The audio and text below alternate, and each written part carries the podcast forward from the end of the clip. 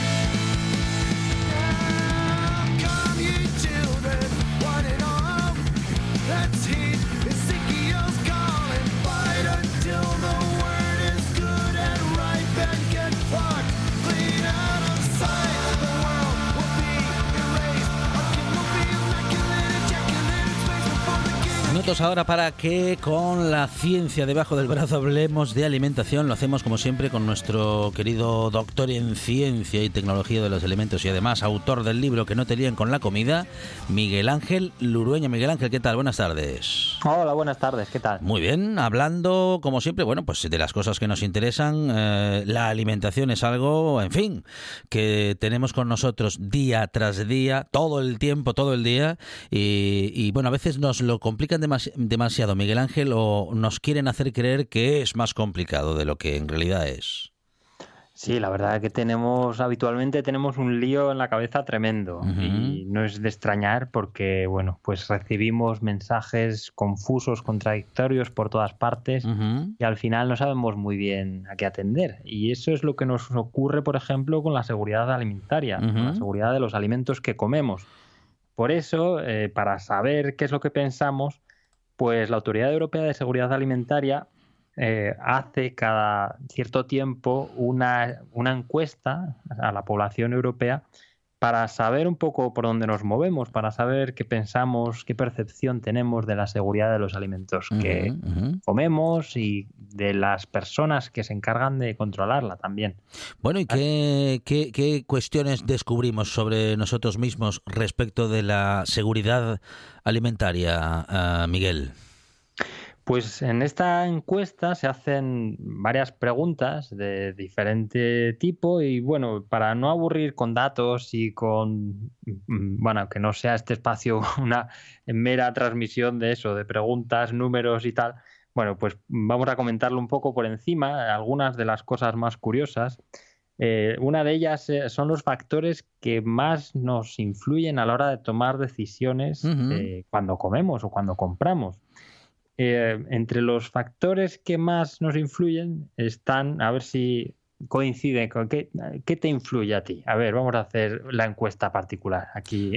¿A la hora de decidir qué comprar, Miguel Ángel? Sí, a la hora de decidir qué comprar. O, sí, cuando vas a la compra, ¿qué es lo que te influye para comprar un alimento? Em, pues fundamentalmente para qué hora del día estoy comprando em, y, y, en algún caso, en algún caso, por falta de tiempo, cuánta gente hay en la carnicería o cuánta gente hay en la pescadería.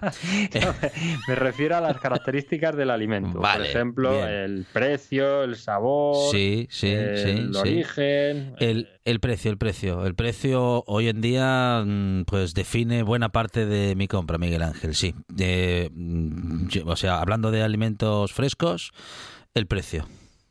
Pues, pues acertaste, bueno, acertaste, ¿eh? tu, opinión coincide con la de la mayoría. Claro, acerté a coincidir con la mayoría, vamos. Claro, claro, claro. Esto es lo que más preocupa a más del 60% de la población en España, eh, o bueno, de las personas encuestadas, mejor dicho, es el precio lo que más nos importa y bueno, es, lógico, sobre todo en los tiempos que corren, con esta crisis en la que nos encontramos, en la que bueno, los precios de los alimentos no dejan de subir, eh, los sueldos parece que no lo hacen en tan mayor, tan gran medida Y, pero hay otras, hay otros factores. Eh, otro de ellos es el sabor. El sabor es el segundo factor que más nos influye. Eh, en tercer lugar está la seguridad alimentaria, que a mí me llama la atención porque pensé que uno de los factores que más nos iba a influir es la composición nutricional, porque cuando vamos a comprar, bueno, pues una de las primeras cosas que miramos, si es que miramos algo, pues es eh, la información nutricional, pues si un alimento tiene mucho azúcar, si tiene mucha grasa, pero eh, nos importa más que eso, nos importa la seguridad alimentaria, o sea que mm, o no tenemos mucha confianza en lo que comemos, o bueno, no sé, algo falla aquí desde mi punto de vista. Bueno, fíjate que, eh, eh, claro, me, has hecho la pregunta o me, haces la encuesta en directo y yo tengo que confesar que lo de lo de la seguridad alimentaria, es decir, pues en fin, eh, cuál, es el origen de ese alimento y desconfiar respecto de que sea seguro o no, respecto de su origen o de su traslado o de su estado actual, bueno, en fin, más que más que ver el vencimiento o incluso el aspecto que pueda tener, más allá de eso, no me planteo ninguna otra cosa. Bueno, estoy pensando ahora que hablas que, mm. que, claro, yo esto lo estoy trasladando a un contexto de un comercio normal, pero bueno, si nos vamos a un comercio en el que, pues por ejemplo, a un puesto en la calle, eh, donde pues a lo mejor que en algunas zonas de costa, por ejemplo, donde se vende pescado así un poco fuera del cauce legal, hombre, pues ahí en ese contexto eh, quizá lo que más nos importa, lo que más nos importaría sería la seguridad alimentaria, dependiendo del contexto, claro. Pero bueno, eh, está claro que la seguridad alimentaria es uno de los cuatro factores que más nos influyen, junto con eso, con el, con el contenido nutricional, el sabor y el coste. También hay otros factores como la procedencia del alimento, por ejemplo, el origen geográfico, y también en, mayor, en, menor medida otros eh, factores que se han ido incorporando en los últimos años, como las implicaciones medioambientales o como los, eh, las cuestiones eh, relacionadas con la ética con las creencias, pues por ejemplo para las personas veganas si el producto tiene alimentos de origen animal o para las diferentes bueno, creencias religiosas que antes en nuestro país eran muy minoritarias y ahora pues con la inmigración cada vez son más, están más presentes. Y bueno, pues esos son básicamente los, factores que más nos influyen. Cuando se nos pregunta acerca de lo que nos interesa la seguridad alimentaria, el 80% de la gente encuestada dice que, que, sí, que nos interesa. O sea, bueno, algo que parece claro ya con la respuesta anterior. Y entre las cosas que más nos preocupan, bueno, pues eh, seguramente adivinarás alguna, porque siempre lo comentamos aquí, pero venga, te hago otra vez la pregunta. ¿Qué es lo que más nos preocupa sobre la seguridad alimentaria de los alimentos que comemos? ¿El, vencimiento? Pues es una de las cosas. ¿Sí? la, intoxicación alimentaria provocada por contaminación de bacterias, mm, virus, etcétera, mm, mm. se puede asociar a eso, a cuando el alimento está vencido. Pero hay otros factores que nos preocupan más que ese, que se encuentran, por ejemplo, entre ellos eh, los residuos de pesticidas en los alimentos de origen vegetal, sobre todo, los residuos de antibióticos o de hormonas en la carne, eh, las enfermedades de los animales que pueden transmitirse a través de los alimentos. Es que, es, mi, curioso. es que en mi caso, Miguel Ángel, claro, como estoy bien informado contigo, esas cosas no me preocupan. Bien, bien. pues aquí es curioso porque en España nos preocupa mucho más que en otros países de Europa eh, eso, las enfermedades transmitidas por los animales a través de los alimentos. Em, que supongo que es por, bueno, por los eh, episodios que hemos vivido en este país, eh, bueno, pues no hace tanto eh, de las vacas locas y de las dioxinas en los pollos, de todas estas cosas. más cosas que nos preocupan, los microplásticos, que últimamente se habla mucho de ellos, la contaminación por microplásticos, los contaminantes medioambientales, los ingredientes modificados genéticamente, y los aditivos, que curiosamente los, eh, bueno, hay que decir que los ingredientes modificados genéticamente, los, lo que normalmente llamamos transgénicos, Eh, llama la atención que esté en esta lista, que nos preocupe, porque prácticamente no hay alimentos transgénicos en el mercado, en el mercado europeo, eh, casi no, no se comercializan y es precisamente porque apenas hay, eh, hay alimentos transgénicos aprobados porque no tienen muy buena fama eh, para la opinión pública. Entonces, si nos fijamos en la etiqueta de los alimentos, veremos, bueno, cuando están presentes tiene que especificarse, pero si nos fijamos, veremos que, prácticamente ningún. Vamos, de hecho hay creo que un par de ejemplos encontrados a lo largo de 10 años, que uno es una salsa de soja y otro era una marca de galletas que yo creo que ya ni utiliza, mm. una utilizaba maíz eh, procedente de organismos modificados genéticamente, la, la, salsa de soja utiliza soja, pero vamos, que ya digo, si se utiliza hay que indicarlo y no supone ningún riesgo para la salud. Y otra de las cosas que me llama la atención que esté en esta lista, porque además está en una, está en la tercera posición, está en un puesto muy alto, preocupa bastante, es eh, los aditivos como conservantes, colorantes, etcétera. Esto preocupa menos en España que en otros países de Europa. En, el, en el conjunto de Europa está en el tercer puesto. En España está un poco más abajo.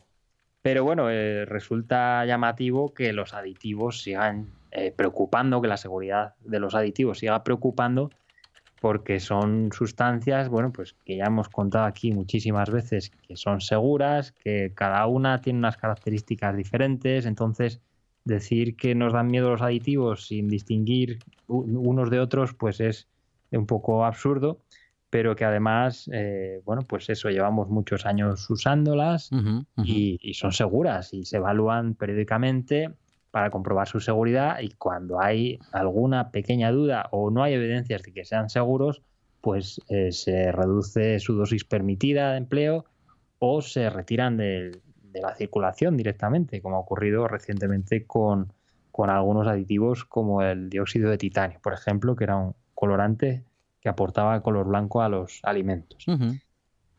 Más cosas. A ver, pues, ¿qué más cosas nos, eh, bueno, a ver, ¿qué más cosas nos preocupan que no deberían en principio? Y, casi mm, que, también me gustaría abordar, eh, pues a ver si nos encontramos con cosas que no nos preocupan o que nos preocupan poco y que a lo mejor es a las que más tendríamos, debiéramos de atender. Pues de eso hay poco, de lo que, bueno, es poco llamativo, porque, bueno, en general sí que bueno, mira, eh, una de las cosas que nos preocupan poco y deberían preocuparnos muchísimo es la presencia, bueno, claro, es que depende de cómo se formule la pregunta también. Eh, porque, claro, la pregunta dice, de estos temas, ¿cuáles le preocupan más cuando se trata de alimentos? Sí. Y una de las respuestas dice, la presencia de bacterias resistentes a los antibióticos en los alimentos. Esta respuesta está de los últimos lugares, es decir, sería de las que menos preocupan, y es verdad que en los alimentos mm, no hay bacterias, así en general, patógenas. Eh, la mayoría de los alimentos son seguros. Pero claro, en esta pregunta mm, se está preguntando más bien, más que por la presencia de bacterias eh, resistentes en los alimentos, se está preguntando por la resistencia, por la, por la existencia de resistencias bacterianas. Y eso es un tema muy preocupante eh, que ya hemos tratado aquí alguna vez, las bacterias patógenas eh, con el mal uso de los antibióticos se están haciendo resistentes a ellos y se nos están acabando las herramientas para luchar contra esas bacterias.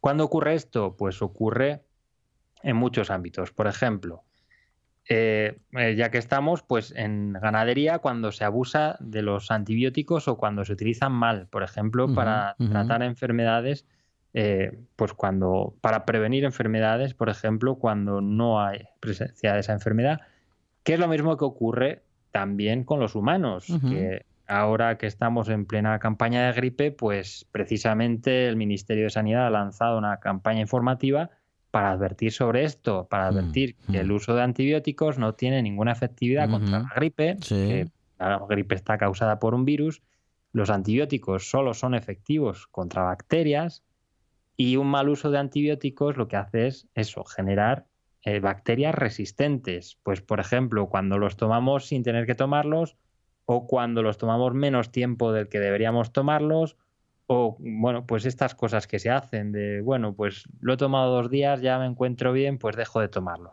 O me encuentro un poco mal, voy a tomarlos. Cuando nos automedicamos, bueno, pues todas estas cosas no solo ocurren en ganadería, que también ocurren en ganadería, bueno, afortunadamente cada vez menos, y afortunadamente cada vez ocurren menos también en los humanos porque cada vez tenemos más información, cada vez hay más controles también, por ejemplo en las farmacias pues ya no se dispensan antibióticos así a lo loco como a veces ocurría eh, hace años.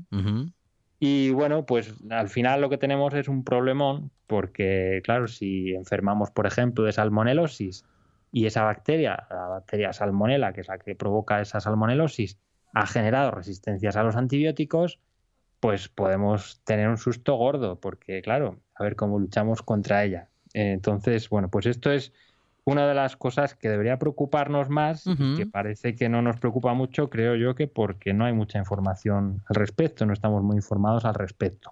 Justamente esta es la cuestión, que estamos mal informados o que en todo caso tenemos mucha información que es más desinformación que información, Miguel Ángel.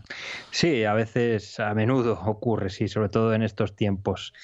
Y otra de las cosas que me ha llamado, que me ha llamado la atención en, este, en esta línea, en este sentido, pues es que nos preocupa, en una de las preguntas nos dice, ¿hasta qué punto le preocupa seguir una dieta saludable en comparación con lo que le preocupan los riesgos alimentarios? Es decir, ¿qué le preocupa más? Eh, ¿Seguir una dieta saludable o que los alimentos sean seguros? Claro.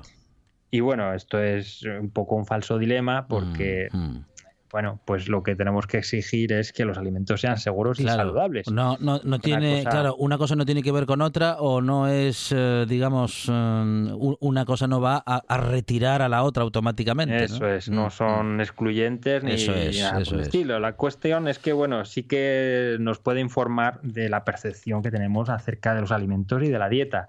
Y es curioso porque, bueno, la mayoría de la gente, un 45%, dice que le preocupan las dos cosas por igual, más o menos, pero una mayoría de, o sea, hay más gente a la que le preocupa eh, solo o mucho más los riesgos alimentarios que la dieta saludable. A un 32% de los encuestados le preocupan más los riesgos alimentarios y a un 23% le preocupa más la dieta saludable.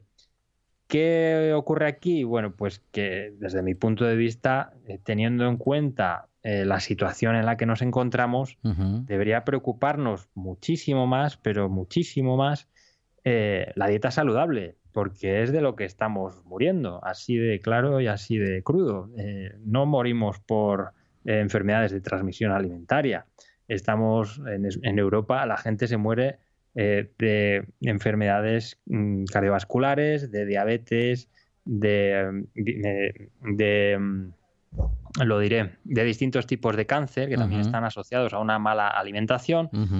Entonces, eh, son las principales causas de muerte y están asociadas, eh, entre otras cosas, eh, bueno, pues al sedentarismo, al, consumo de alcohol, al consumo de tabaco y al consumo de una mala dieta, a una dieta compuesta por alimentos insanos. no hay grandes desgracias ni, no hay que lamentar afortunadamente pues grandes episodios o graves episodios de, fallecimientos por eh, la inseguridad de los alimentos, la falta de inocuidad de los alimentos. Entonces, la seguridad alimentaria en el contexto en el que estamos, en nuestro entorno, pues es más que aceptable. Vamos, podemos ir a comprar con toda tranquilidad, siempre que, pues lo que decía antes, siempre que vayamos a comercios normales y corrientes, que no salgamos del cauce mm, ordinario, que no compremos por ahí en puestos en una caja de cartón en la calle. y, bueno, pues lo que sí debería preocuparnos es eso, los alimentos que elegimos, en la calidad nutricional de los alimentos que comemos. Y aquí pues deberíamos priorizar los alimentos frescos, principalmente de origen vegetal, pues ya sabemos los que siempre contamos aquí, pues frutas, bueno, y los que todo el mundo sabe, frutas, verduras, hortalizas, legumbres, todas estas cosas. Si usted escucha esta buena tarde, tendrá la suerte que cada miércoles puede eh, eh, escuchar eh, con atención a Miguel Ángel Lureña, que comparte su conocimiento con nosotros y que sobre todo, como siempre, como siempre sucede, digo, con la información y con el conocimiento, cuando se adquiere, cuando se tiene, cuando se comparte y cuando uno puede acceder a él, se siente seguro y que después mucho más tranquilo porque con esa información será difícil que otras desinformaciones eh, le metan a usted en la cabeza justamente preocupaciones que no debiera de tener presente eh, y sí eh, tener las que debe tener. Y esto va a lograrlo escuchando a Miguel Ángel Lurueña. La próxima vez que le hagan la encuesta si ha escuchado lo suficiente a Miguel Ángel, podrá usted preocuparse por menos cosas respecto de la alimentación y acertar mucho más a la hora de comprar y de elegir su próximo su próxima comida. Miguel Ángel, muchísimas gracias. Un abrazo. Muchas gracias. Un abrazo. Mm. 9 de cada 10 guionistas de radio recomiendan escuchar La Buena Tarde. El décimo ahora trabaja en los alambres, pero también tiene la mala costumbre de comer todos los días. Escuche La Buena Tarde en RPA.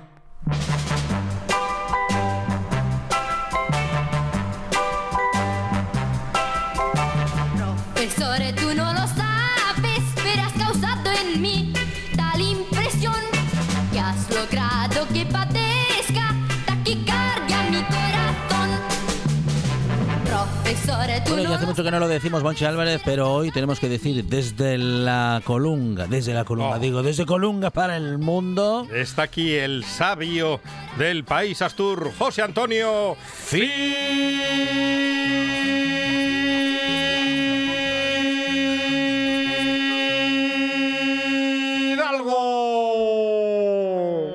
Buenas tardes, señoras y señores. Cielo nublado, temperatura cálida y anuncio de lluvia. ¿Cómo están ustedes? Pero qué energía, está hecho un chaval. Bueno, grande, grande José Antonio Fidalgo, profesor, maestro en esta buena tarde, colaborador durante muchos años, gran amigo del programa y bueno, gran amigo también ya de todos nosotros. José Antonio, no queríamos dejar pasar este día de, mundial del docente sin darte la enhorabuena y sin encontrar sobre todo una nueva excusa para hablar unos minutos contigo, José Antonio. Gracias. Un placer siempre estar con la RPA, la buena tarde. Bueno, José Antonio, el día del docente, eh, me parece que justamente en, esa palabra y en su origen latino eh, podemos encontrar muchas respuestas respecto de esa gran vocación. El que enseña. Vamos a ver, la, la, palabra, a mí no me gusta mucho, aunque la empleo bastante, la palabra docente. Me gusta más la palabra educador. ¿Por qué educador? Educar es mucho más allá que enseñar.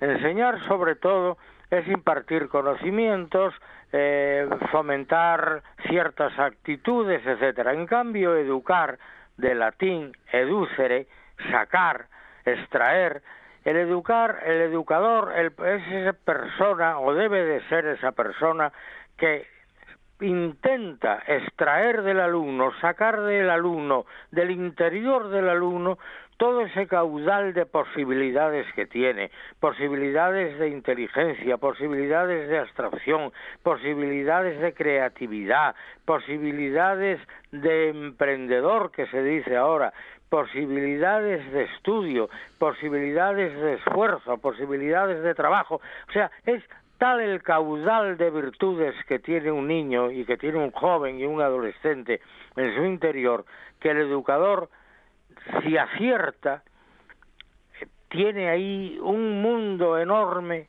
para, para fomentar una personalidad, eh, como dicen ahora, apta para la sociedad que vivimos.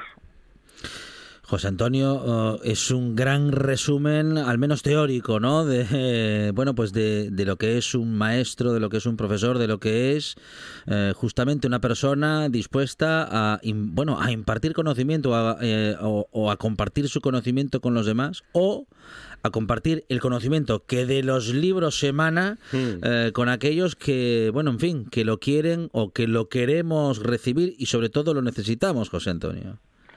Yo no sé, el, concepto este de qué puede hacer un educador a lo largo, a lo largo de, de, toda su misión, es múltiple.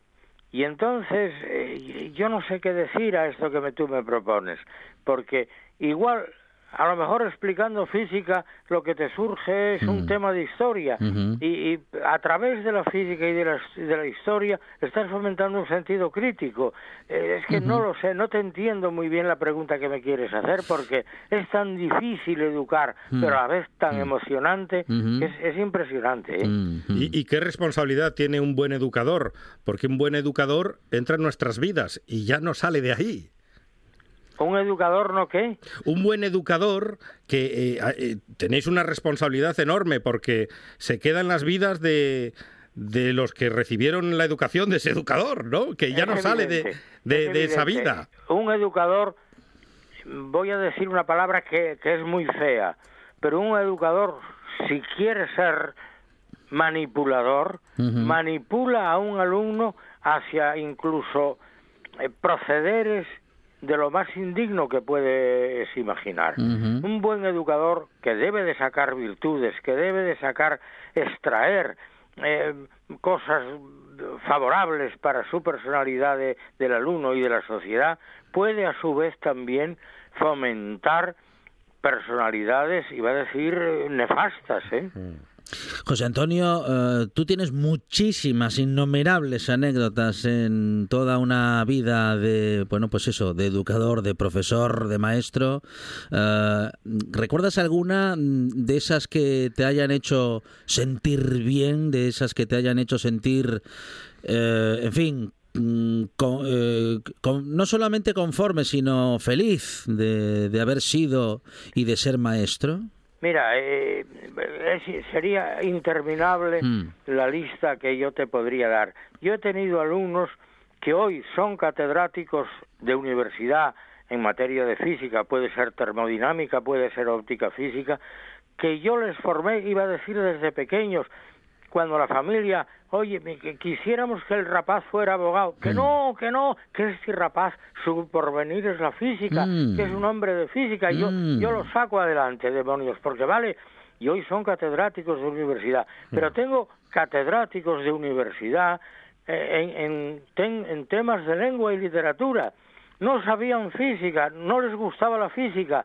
Digo, mira, chaval, tú escríbeme. Yo cuando yo te pregunte la definición de fuerza, si no sabes lo que es, no te preocupes, pero escríbeme lo que sepas con corazón, con alegría, con, con gracia. Y hoy son catedráticos de universidad, concretamente, el otro día hablé con uno catedrático en Vigo. He tenido alumnos que hoy son investigadores en física nuclear, en física cuántica, eh, en matemáticas. Yo no sé, eh, eh, podría contar multitud de anécdotas. Recuerdo una vez una alumna por la que yo luchaba para que estudiara física, el padre es abogado, buen amigo, y ella que quiero estudiar derecho, que quiero estudiar derecho. Bueno, pues estudia derecho, pero sé la mejor. Y hoy es abogada del Tribunal de la Rota y especialista en, en derecho matrimonial y en, en todo esto, una fuera de serie. Entonces, y así podría contar multitud de casos. También he tenido fracasos, evidentemente, pero, pero me siento orgulloso de haber acertado con muchísimos alumnos, con muchísimos, de verdad. Son eh, sus alumnos y alumnas que, por otra parte, muchos y muchas han pasado y pasan por esta buena tarde y, y- y Yo, ya me considero alumno Sí, de sí. José Antonio Fidalgo. y cada poco tenemos ¿eh? alguna, alguna, al- al- algún participante en alguna Mm. de nuestras entrevistas que nos preguntan por José Antonio Fidalgo y nos dicen a continuación, es que fue mi profesor, Qué gran es que le recuerdo con mucho cariño y sobre todo con mucha admiración, el mismo que nosotros sentimos por que él nos reconozca como compañero y amigo después de tantos años para nosotros es un placer y es un honor. José Antonio Fidalgo, siempre muchísimas gracias, Solo- compañero. solamente un recuerdo ahora. Sí. Yo fui y le protegí, tiré por él. Sí. Digo, chaval, tú estudia, pero triunfa en lo que estás trabajando. Mm. ¿Sabes quién? Eloy Olaya. Oh. ¿Sabes quién? Zurdi. Tanto el uno como el otro futbolistas Sí, que me sí. escriben que, que en Facebook continuamente. Coime, usted me enseñó física, muy poco aprendí de física, pero soy futbolista porque porque me ayudó a tener esa vocación. Mm. De verdad, ¿eh? José Antonio Fidalgo, muchísimas gracias. Un abrazo. Un abrazo. Un placer muy grande, muy grande. Buenas tardes, señoras y señores. Abríguense. Un programa de viajes, turismo, aventura e historia lleno de contenidos didácticos con los que aprender y divertirse. Un escaparate turístico donde se incluyen información sobre casas rurales, hoteles, gastronomía, turismo de aventura, senderismo, Voy festivales. a volver a salir y quiero que me aplaudáis como si fuera yo que sé. Un buen día para viajar. Un programa de apoyo al sector turístico de Asturias. Los sábados y domingos a las 10 de la mañana. Esto es RPA, la radio autonómica de Asturias.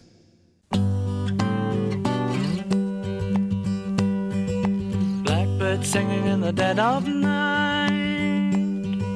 Take these broken wings and learn to fly.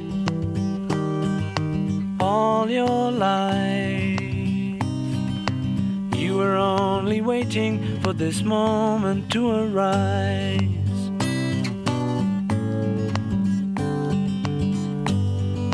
Blackbird singing in the dead of night. Minutos para la naturaleza con Amador Vázquez con nosotros. Monchi Álvarez Amador, ¿qué tal? Buenas tardes. Muy buenas tardes, aquí estamos. Vamos a escuchar sonidos que nos lleven a la naturaleza con Amador, que es integrante del colectivo ornitológico Caraballera del Tragamón, presidente, y eh, responsable también de Picatera Naturaleza, www.picatueranaturaleza.es. Eh, Amador, ¿qué pasa en Picatuero en estos días? Bueno, estamos eh, con el curso de aves de la campa del Cabo Torres, en la campa de Torres, hoy y mañana. Estamos ahí intentando, bueno, enseñar un poquito a la gente qué es qué aves podemos ver en esta zona de Gijón, zona un poquito emblemática, pues bueno, todo lo que conlleva del promontorio que, bueno, es la zona que más sale en el mar en nuestro concejo. Habíamos dicho que era una especie de aeropuerto para algunos, para algunas aves. Sí, está claro, es una zona de entrada importante de aves y, y bueno, de- por, por eso está ahí el faro, ¿no? Tenemos ahí el faro porque es una zona muy visible. Y luego, pues esa toda esa vegetación de matorral y ahora praderas que se han dejado, eh, que se siegan y quedan, bueno, pues muy, muy, muy visibles también generan eh, pues sitios donde las aves pueden posarse, recalar, eh, sobre todo ahora las aves migratorias de otoño-invierno, las que de- se van de Europa después de haber criado y cogen rumbo a África. Algunas de ellas vienen a visitarnos y se quedan, ¿no? Como las bisbitas que se quedan aquí durante o, la, o el zorzal alirrojo, ¿eh? Estas se quedan aquí, va a pasar el invierno en nuestra región o baja un poquito más abajo eh, dentro de la península. Entonces, bueno, es un sitio guapo porque es- el sitio es bonito, eh, tiene vegetación, eh, es un entorno especial por el- todo el tema museo de museos y, y, bueno, arqueológico, ¿no? Todas las excavaciones que tiene y, y, bueno, pues muy también especial para ver aves. Tenemos esa famosa colonia de, de cormorán moñudo que anidan allí en, en el eh, cerca después del faro y también es una buena colonia de gaviota patía amarilla. Tenemos muy buena visual de la zona del puerto que está aún sin, sin usar, ¿eh? con lo cual queda una esplanada con unas lagunas donde también pues podemos ver aves eh, un poquito fuera de lo habitual, ¿no? Con Amador Vázquez, eh, como siempre, y con la ayuda de los sonidos, nos adentramos en la naturaleza cada semana y lo hacemos así.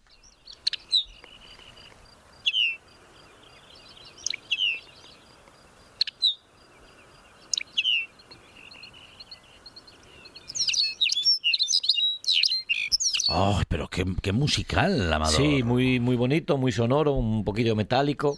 ¿eh? En este caso es un pequeño pajarillo y en este caso es un pajarillo un poquito raro. Es un pájaro que se está viendo ahora en, en la zona de Cabo Peñas. eh, en esa zona también espectacular de la costa eh, de nuestra región, la zona eh, más prominente hacia el mar dentro de nuestra comunidad, que bueno, es, un paisaje protegido, ¿no? Tenemos ahí una gran turbera, unos brezales estupendos y también es zona donde ca- recalan cantidad de aves migratorias, collalbas, eh, algunos zorzales también y en este caso pues este escribano que viene desde Laponia, es el escribano lapón, eh, un ave que se ve de forma habitual en Asturias, pero que es rara porque normalmente sus zonas de invernada están en, en el centro de Asia con lo cual, pues bueno, es un poquito raro que se nos despisten hacia aquí, pero por lo visto es un ave que se suele ver casi todos los años en algunas zonas de Asturias.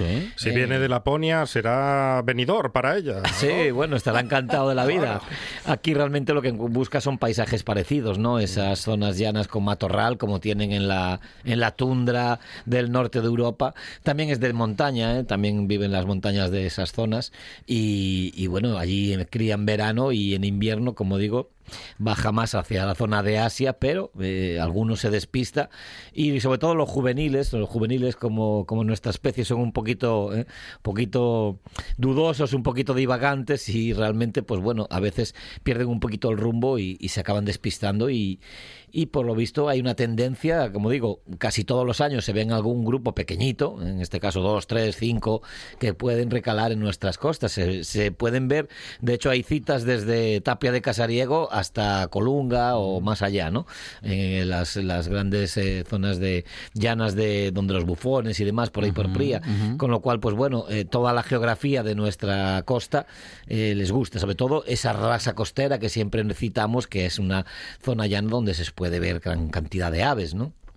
Con Amador Vázquez eh, descubrimos la naturaleza y nos acercamos a ella para conocerla un poco más y además de conocerla, respetarla. Es un poco el camino que tenemos, eh, bueno, pues diseñado desde hace algún tiempo y procuramos seguir en él. Amador, muchísimas gracias. A vosotros, chao. Queremos ser los primeros en llegar, los primeros en saberlo, los primeros en decirlo. La actualidad no espera. Por eso te contamos las noticias de Asturias antes que nadie. Asturias Hoy Primera Edición. De lunes a viernes a las 7 de la mañana. En toda Asturias, RPA, la radio autonómica. 78 consejos. Dos horas de radio. Noticias, historias. Cada tarde, de 6 a 8, directo a Asturias. En RPA.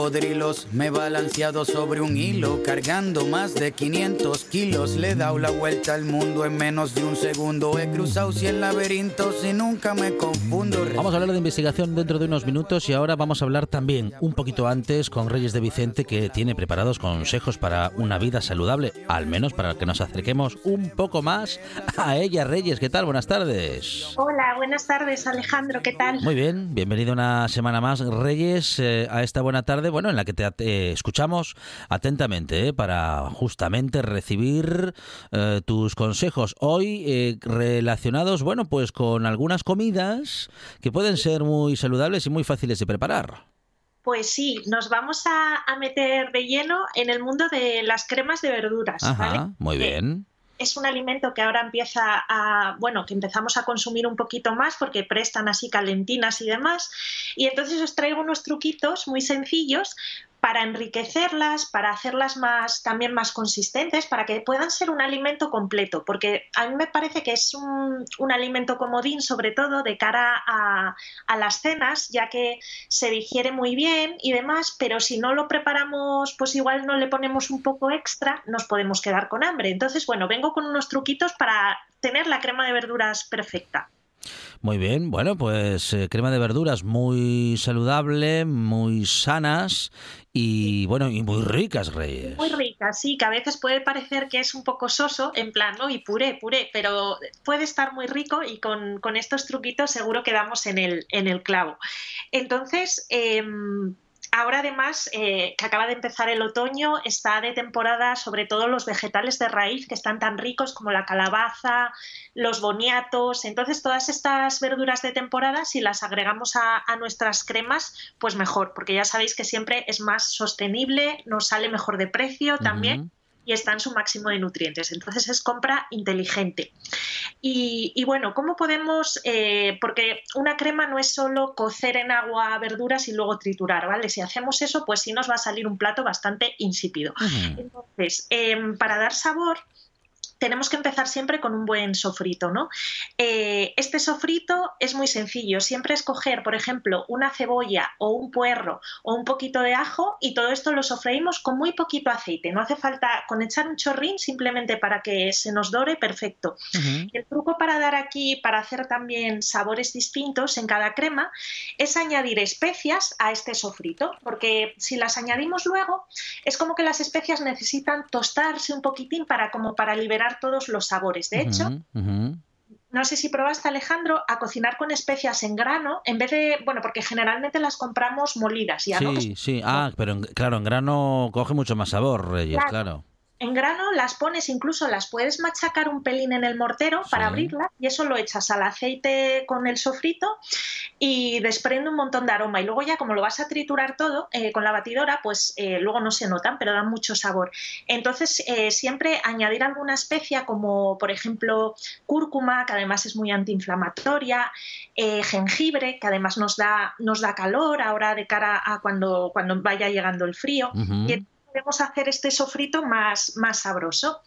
Luego, eh, otro truquito muy sencillo es en vez de usar, o sea, cocer las verduras, pues podemos utilizar verduras asadas. Podemos preparar una bandeja al horno, bien de, pues, de calabaza, de puerro, pimiento, o sea, las verduras que más nos gusten y esas verduras en el horno se caramelizan y sacan mucho sabor y luego solo tenemos que triturarlas pues con un poquitín de, caldo o de agua y así tenemos una crema de verduras asadas que es un poco distinta y tiene como, como otros matices, ¿no?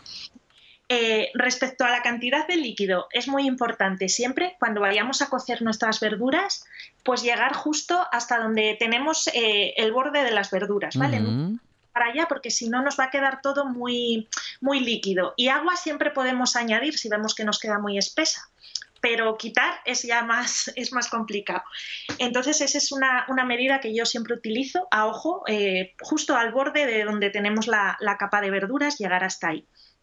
Y bueno, no sé si eh, te gusta añadir a las, es muy típico para dar cremosidad, ¿no? Añadir nata, eh, queso, bueno, estos, estos ingredientes. Sí, sí, sí, yo, eh, bueno, no debería porque la nata le añade grasa y a veces el queso también, pero claro, también le da sabor y le da consistencia, que para una crema es lo suyo. Claro, le da una textura muy buena por la grasa, ¿no? Pero bueno, podemos usar también truquitos. Hay vida más allá de la nata, de vez en cuando, por supuesto, la podemos usar, pero podemos utilizar otros truquitos. Podemos probar con la leche de coco. La leche de coco, además, para hacer cremas tipo pues de calabaza, le da un sabor súper súper rico y tiene mucha aporta también mucha cremosidad.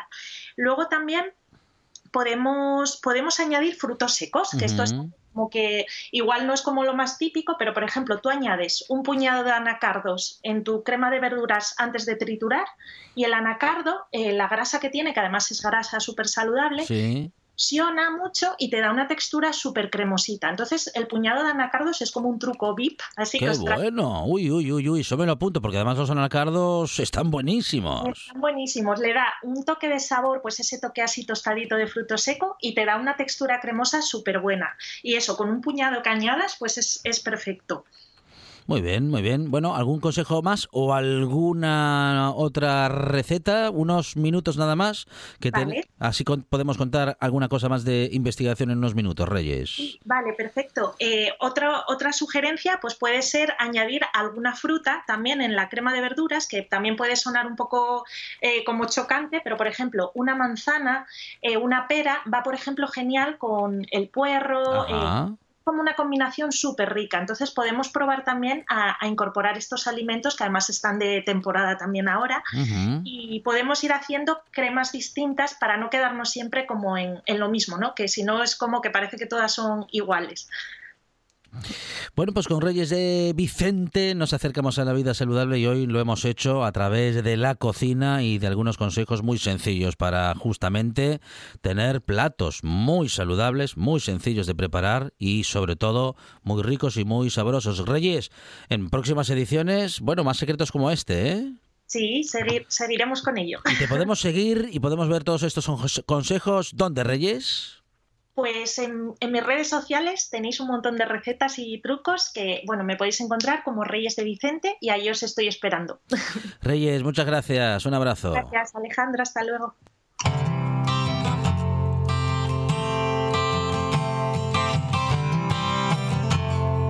La buena tarde con Alejandro Fonseca.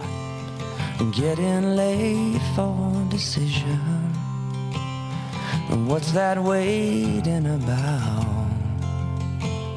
Oh, Horses are chomping at the bit, and the gate is nearly busted down.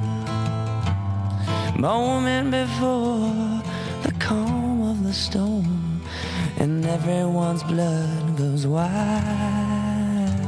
Save yours and mine. Yours and Cada canción en su lugar y en su momento y también las conversaciones que procuramos tener para avanzar, bueno, pues en nuestro conocimiento y saber qué sucede en Asturias y también qué cosas interesantes están sucediendo en este caso en el entrego porque eh, Dimas García de Oteiza es eh, un científico adscrito justamente al centro de nanotecnología del entrego y allí podemos decir que se está convirtiendo Asturias en o podría convertirse en la cuna del grafeno del futuro porque en este centro eh, están en camino de descubrir descubrir cómo estabilizar más el material de carbono para construir superordenadores. Dimas García, ¿qué tal? Buenas tardes.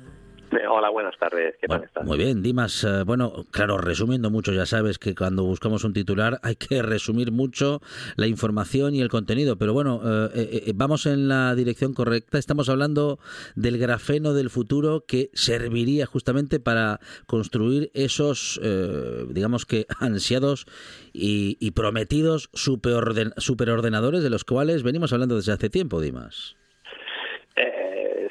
A ver, eh, es decir, esto a ver, no, sé no sé si es eh, si llega a tanto digamos que, que, es, algo que podría ir en esa dirección. Claro, lo, que hemos lo que hemos hecho todavía queda lejos de una aplicación real a los subordenadores pero bueno sí que es verdad que los materiales en los que estábamos los materiales que estábamos estudiando pues pues son una de las posibles plataformas eh, que están pensadas para, para generar los, los qubits, que en realidad pues son como las unidades de almacenamiento de información que se utilizan en los ordenadores, eh, en, vamos, en los superordenadores eh, cuánticos. Y entonces, pues, pues bueno, pues hemos encontrado una manera de, de, estabilizarlos, porque si bien se planteaban estos materiales como, como, pues eso, como una opción para, para generar estos qubits, el problema está que eran altamente inestables en cuanto los sacabas al aire. Ajá, ajá. Y habéis logrado estabilizarlos. Bueno, ¿hay, hay manera de explicarlo, Dimas, eh, de modo que lo podamos entender? ¿Cómo se estabiliza eh, una partícula inestable o una partícula que en cuanto la sacas de allí eh, se volatiliza, desaparece o se desordena? Eh, pues por, por ahí por ahí van los tiros, sí. A ver, básicamente estas estas son partículas de... Claro, nosotros hacemos nanomateriales de grafeno, es como nanografenos y, claro, y la cuestión es que al, al, dotarles de, esta nanoestructura, estas formas así, pues, pues determinadas eh, eh, con precisión atómica y, no sé, ordenando los, los, los átomos según necesitamos, pues eh, conseguimos que, que obtengan propiedades, pues, como de, de metales. Eh, entonces, claro, pues eso es algo que, que, lo, que, los materiales de carbono habitualmente no tienen. O sea, nosotros de repente los nanografenos pues conseguimos que sean pues eh, conductores o que sean magnéticos. En este caso, pues lo, quizá lo más interesante para la supercomputación cuántica son estos nanografenos magnéticos. Eh, pero claro, pues igual que los metales, si los sacas al aire se oxidan, pues estos mm, nanografenos mucho más todavía. Entonces, eh, ahí estaba el problema. Y, lo que hemos hecho nosotros es eh, pues mm, funcionalizarlos, es decir, añadirles otros átomos eh, que lo que hacen es eh, evitar mm, ese, proceso de oxidación, o sea, nada más que eso.